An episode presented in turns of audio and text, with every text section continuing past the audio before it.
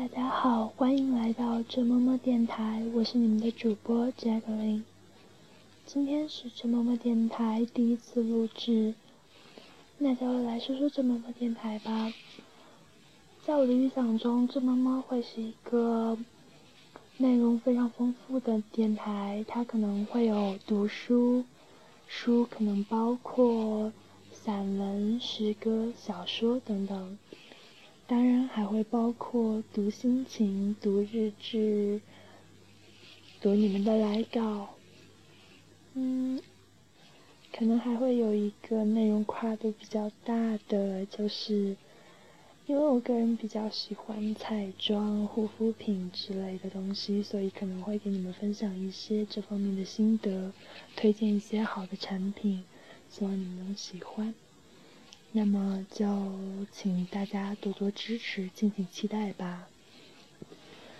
嗯，因为是第一期节目，所以今天就给大家读一篇散文吧。散文的标题是《赤脚的孩子》，这是一篇来自保加利亚的作家斯米尔宁斯基的文章。斯米尔宁斯基全名赫里斯托·斯米尔宁斯基。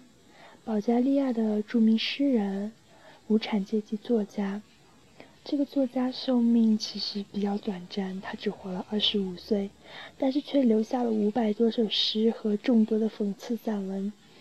代表作就其中就有一篇叫《赤脚的孩子》。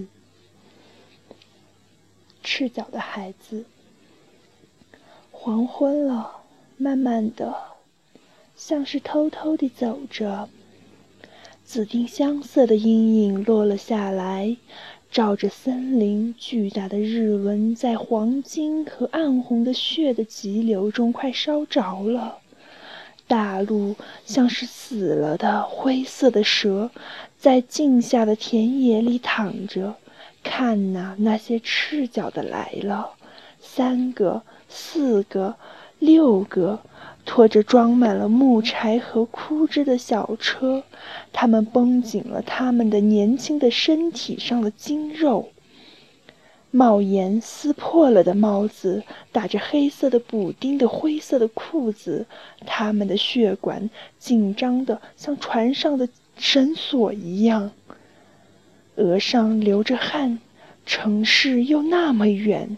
幼小的奴隶们在你们的穷苦的饥饿之下，孩子们的眼睛里燃烧着老人的安静的悲哀。城市很远很远，许多写意的人要在你们身边走过，他们的汽车都要在你们身边开过去。他们一生从来不曾尝过苦难的杯子，他们使你们受苦的，他们。他们知道什么？在加姆伊戈利亚的大饭店里，音乐队奏着乐，在别墅里那么舒服又那么开心。饥饿着黑鬼并不向那里伸手，烦恼也不在那里织着涂胶的网。他们知道什么？妈妈，这些孩子为什么拖着车子？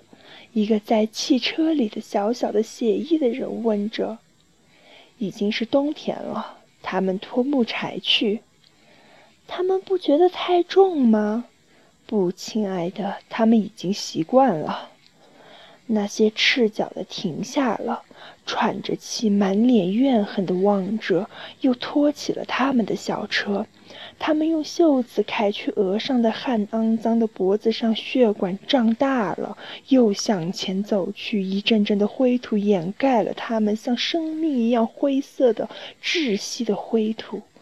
在第二辆车子的木柴上，坐着一个小小的助手，蓝眼睛的姑娘，血暗红的血迹在她的小脚上结痂了。但是他只望望天空，望望田野，微笑着。你对谁笑？金发的小奴隶呀，对苦难，对你的雪白的天真的灵魂，你笑着。你的青春用了温柔的天鹅绒一样的眼睛望着。可是明天，明天，生命的灰色的急流就卷去了你的青春，也一样卷去了你的微笑。而且，拖着小车，这里看到黑暗的苦难，那里看到虚荣和永远的欢乐，你就不再微笑了。阴影要照上你的天真的脸，湿润的眼睛要露出仇恨，你就跟着你的褴褛的哥哥们，举起了你的小小的、黑黑的、握得紧紧的拳头。两个世界，一个是多余的。一九九二年八月。嗯，今天的文章就到这里了。再见。